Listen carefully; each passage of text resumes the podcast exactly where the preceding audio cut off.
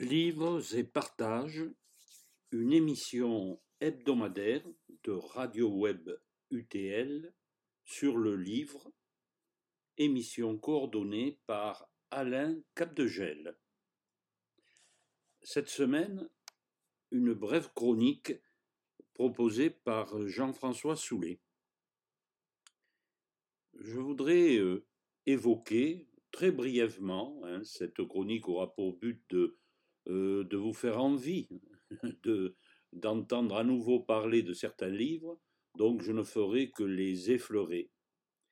Mais euh, je souhaite donc consacrer cette chronique au genre autobiographique.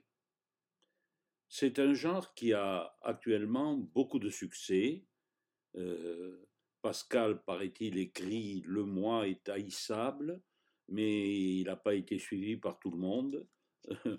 Euh, et, pour expliquer le succès de l'autobiographie aujourd'hui, je pense qu'il y a l'intérêt que l'on peut prêter euh, à l'expérience d'une personne, à un récit de vie. Euh, c'est une occasion pour un lecteur d'explorer la réalité et la diversité des conditions humaines. Hein, on connaît assez bien sa vie, propre vie, mais pas celle évidemment de, de, ses voisins ou de personnages inconnus. D'où l'intérêt. Alors il est évident que si l'écrivain euh, qui procède à son autobiographie est connu, euh, il y a évidemment une curiosité supplémentaire, mais je pense que toute vie, même si celui qui l'écrit n'est pas, n'est pas connu, toute vie euh, a un, intérêt et mérite par conséquent euh, d'être sauvé de l'oubli et pourquoi pas donc euh, par un livre. Alors, je ne veux pas me pencher sur toutes les questions autour de l'autobiographie, pourquoi finalement on écrit, c'est pour certains une manière de témoigner, pour d'autres, c'est une occasion de, plaider, de justifier une existence ou certaines activités. Je ne veux pas non plus revenir sur un thème qui est très intéressant, à savoir quelle est la part de vérité qui doit émaner d'une autobiographie. Peut-on tout dire? Peut-on masquer certaines choses? Quels sont les droits de l'auteur, les obligations, disons, de l'auteur, de l'autobiographie? Et quels sont aussi les, droits des lecteurs hein? J'ai abordé ces questions déjà dans une vidéo sur l'autobiographie que j'ai mise en ligne sur la chaîne vidéo de l'UTL le 16 décembre. Et j'ai eu plaisir à voir tout à l'heure qu'il euh, y avait eu quand même 226 personnes euh, qui, depuis le 16 décembre, avaient eu la curiosité de cliquer sur cette vidéo donc, que j'ai consacrée à l'autobiographie. Si le sujet vous intéresse, vous pouvez évidemment vous y reporter puisque euh, toutes les vidéos de notre chaîne vidéos de l'UTL restent en ligne et euh, vous pouvez donc les, consulter en replay. Alors, euh, pourquoi donc je reviens un petit peu sur, cette, sur ce genre littéraire, l'autobiographie? C'est parce que autour de moi, un peu par hasard, donc je vis à Tarbes, dans les Hautes-Pyrénées, eh bien, il y a plusieurs autobiographies qui, qui ont paru ou qui vont paraître. Et je veux donc en signaler un certain nombre. Bon, alors, j'ai commencé personnellement en, publiant mon autobiographie que j'ai appelée Mon Histoire en mars 2019 chez Kern. Je n'y reviens pas. quelques mois plus tard, Bernard Bonneux a publié également une autobiographie intitulée Regard sur mon parcours des Pyrénées à Toulouse.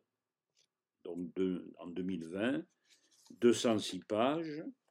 Bernard Bonneux est un professeur émérite de médecine. Sa spécialité, c'était l'hématologie à l'université Paul Sabatier de Toulouse.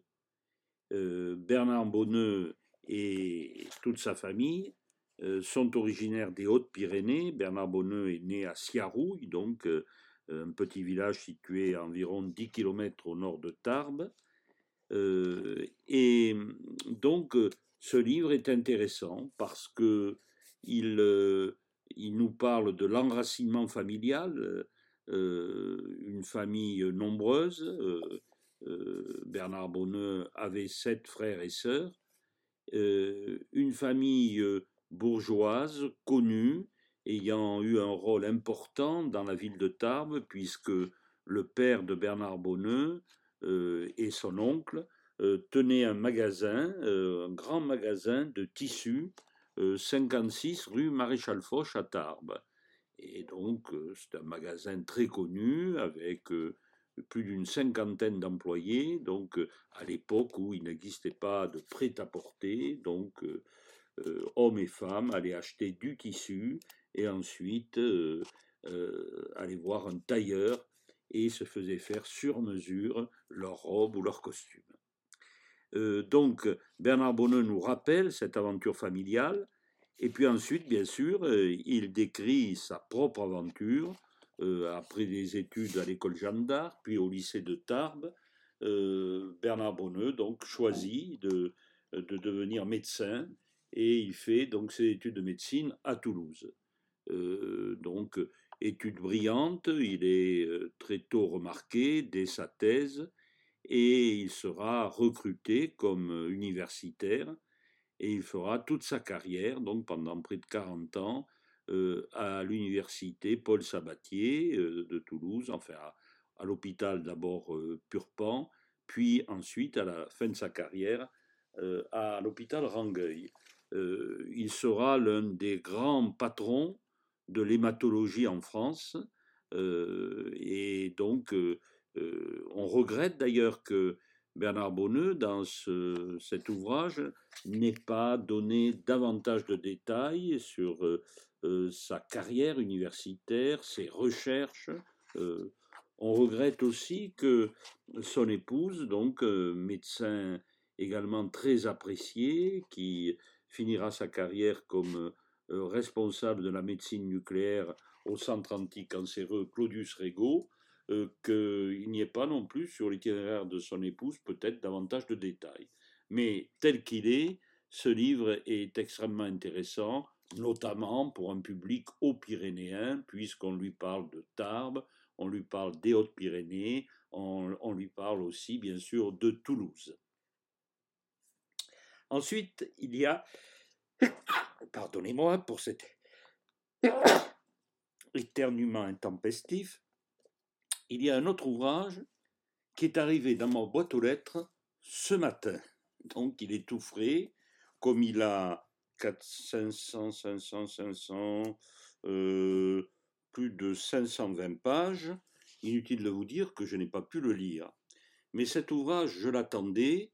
J'avais rencontré son auteur et son épouse il y a un an. Euh, euh, cet auteur s'appelle Claude Nière. N-I-E-R-E-S. Et l'ouvrage qui vient de paraître euh, aux éditions Panthéon de Paris euh, est titré Ma piste, mémoire d'un historien universitaire, homme engagé et libre. Alors, je n'ai fait que le feuilleter pour pouvoir vous en parler quelques minutes ici, euh, mais j'aurais pas trop de regrets de ne pas avoir plus de temps aujourd'hui, puisque nous avons le projet, euh, grâce euh, au logiciel Zoom, euh, de faire un, comment dirais-je, une présentation assez détaillée pendant une quarantaine de minutes, grâce au logiciel Zoom, car Claudenière habite Albi actuellement, et donc je pense que dès le mois de février, dans cette émission où je suis aujourd'hui, où je parle aujourd'hui, c'est-à-dire Livres en partage, il y aura euh, euh, toute une émission consacrée au livre de Claude Nière. Mais je veux déjà vous donner envie de, le parcourir. Euh, Claude Nière est né à Tarbes en mars 1930. il a donc passé toute sa jeunesse à Tarbes, au petit lycée, puis au grand lycée, il a été cœur vaillant, il a été au scout, et puisque son père était directeur commercial de Manuguet. Vous savez, Manuguet, pour les vieux tarbés, c'est ce magasin qui se trouvait à côté de la halle Broban. Hein, Manuguet, ça faisait partie des grands magasins comme les Nouvelles Galeries ou la Samaritaine ou le Printemps. Hein. Donc, c'est cet enracinement familial qui explique, bien sûr, la naissance, la présence de Claude Nière. Claude Nière a des pages intéressantes sur la, vie à Tarbes, d'abord avant-guerre, et puis pendant la guerre. Hein, je l'ai déjà parcouru goulûment, et ça m'a intéressé vraiment. Ensuite, bon, je ne veux pas résumer sa vie, que je connais encore mal, puisque je le répète, j'ai pas lu le livre en entier. Euh, il va euh, partir sur Paris, il fera un, stage, si je peux dire, dans un sanatorium, et à Paris, il va à la fois s'intéresser à la politique et s'investir dans la politique, car ça va être un homme très engagé, et également aborder une carrière brillante d'historien. Alors en politique, il, va adhérer au Parti communiste. Euh, bon, rien n'était prévu familialement, puisque, comme il explique très bien, sa famille était très catholique, lui-même donc a, a, suivi des cours d'instruction religieuse, a eu des amis prêtres, et néanmoins, il va se convertir, entre guillemets, au marxisme, comme beaucoup, beaucoup d'historiens et de géographes de la génération d'après-guerre.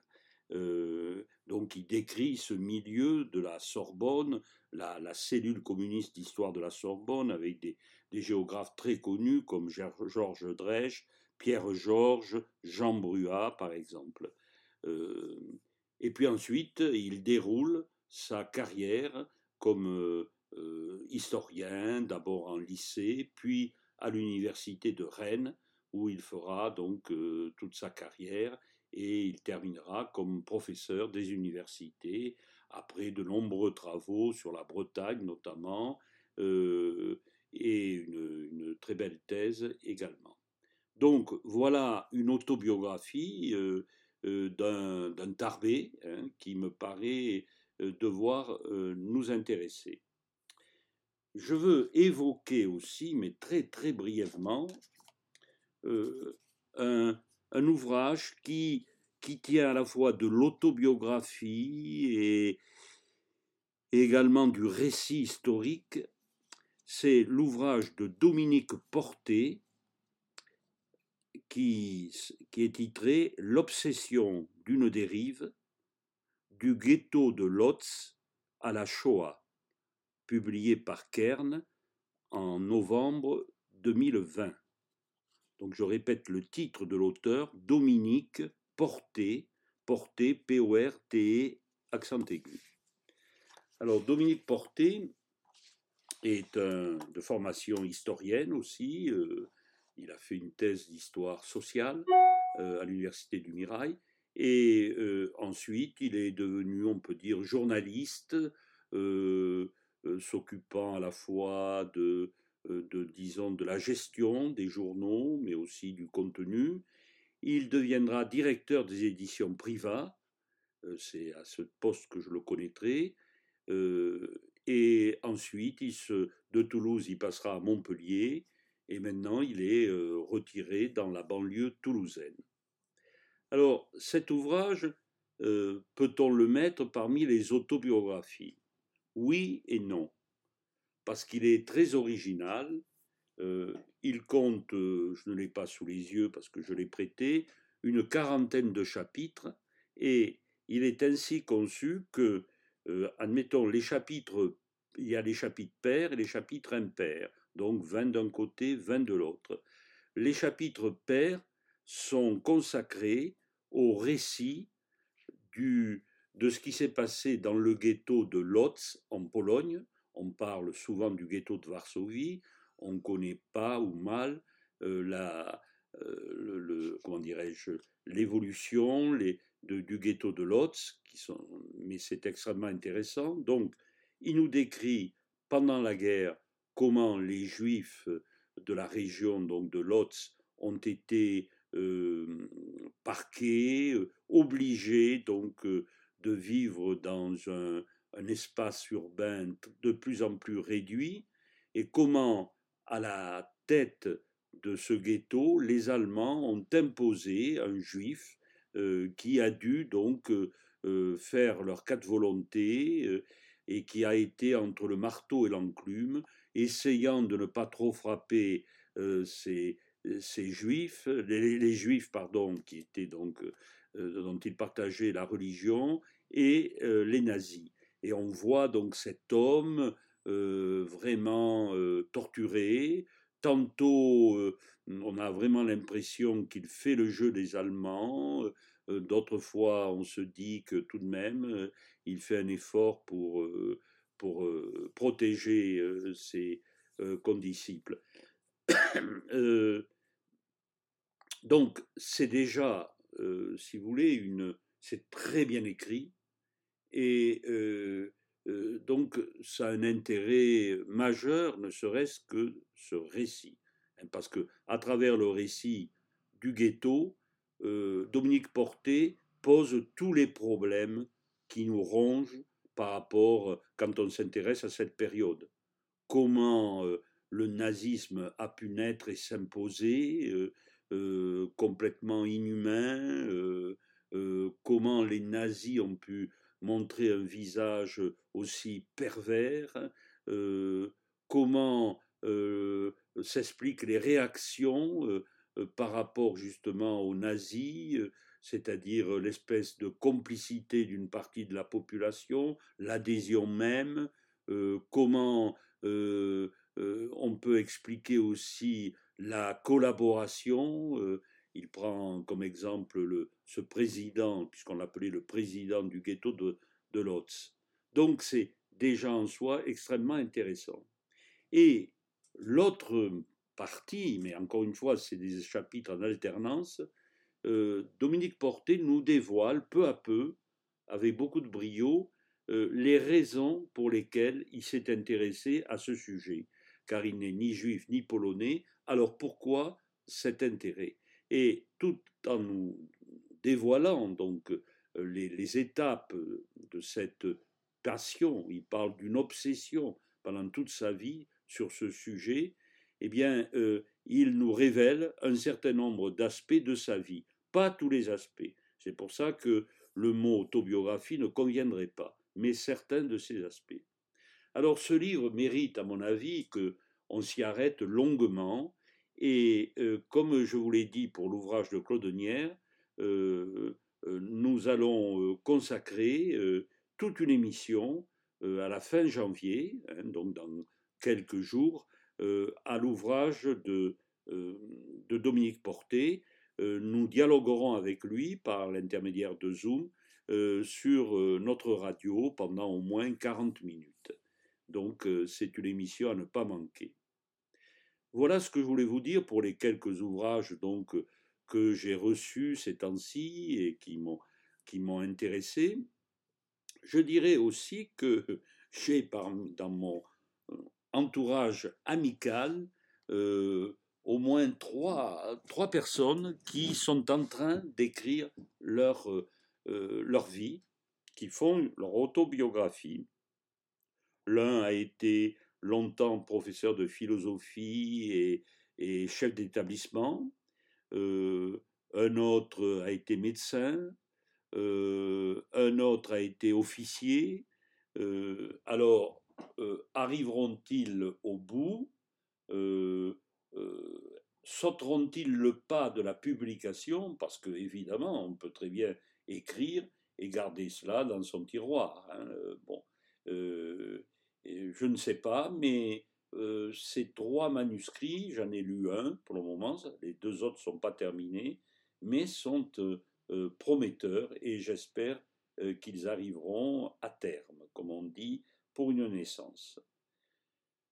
Je vous remercie pour votre écoute et je vous donne rendez-vous donc la semaine prochaine pour une autre chronique de livres et rencontres, mais bien entendu, elle ne sera pas faite par moi, mais par mes amis de l'UTL. À bientôt, bonne semaine.